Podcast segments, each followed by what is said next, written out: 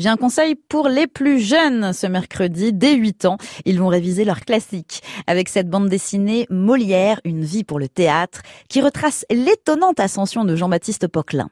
On va à la fois profiter d'un regard sur le parcours de l'homme et sur ses œuvres.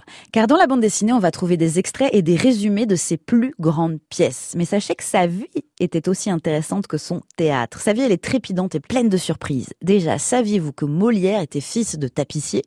Moi non plus, je vous l'avoue. Personne n'aurait pu imaginer qu'il allait devenir le protégé de Louis XIV.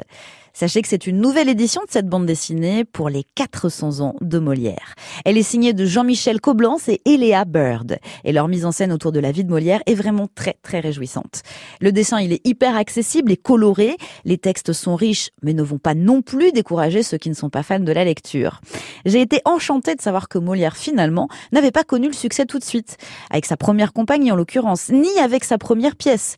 Molière, Une vie pour le théâtre, c'est un véritable petit bijou.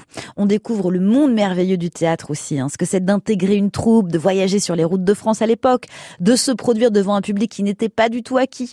Et surtout, on comprend l'œil de génie du maître des planches. Il savait aussi bien reconnaître les travers de ses contemporains que de les ridiculiser avec beaucoup d'acidité, mais parfois aussi avec de la tendresse. C'est là qu'on se rend compte d'à quel point les pièces de Molière continuent à être universelles. Autrement dit, le bourgeois gentilhomme, le malade imaginaire ou les précieuses ridicules n'ont pas pris une ride. Et le vrai plaisir, c'est le faire savoir aux jeunes générations. Molière, une vie pour le théâtre, c'est sorti chez Casterman.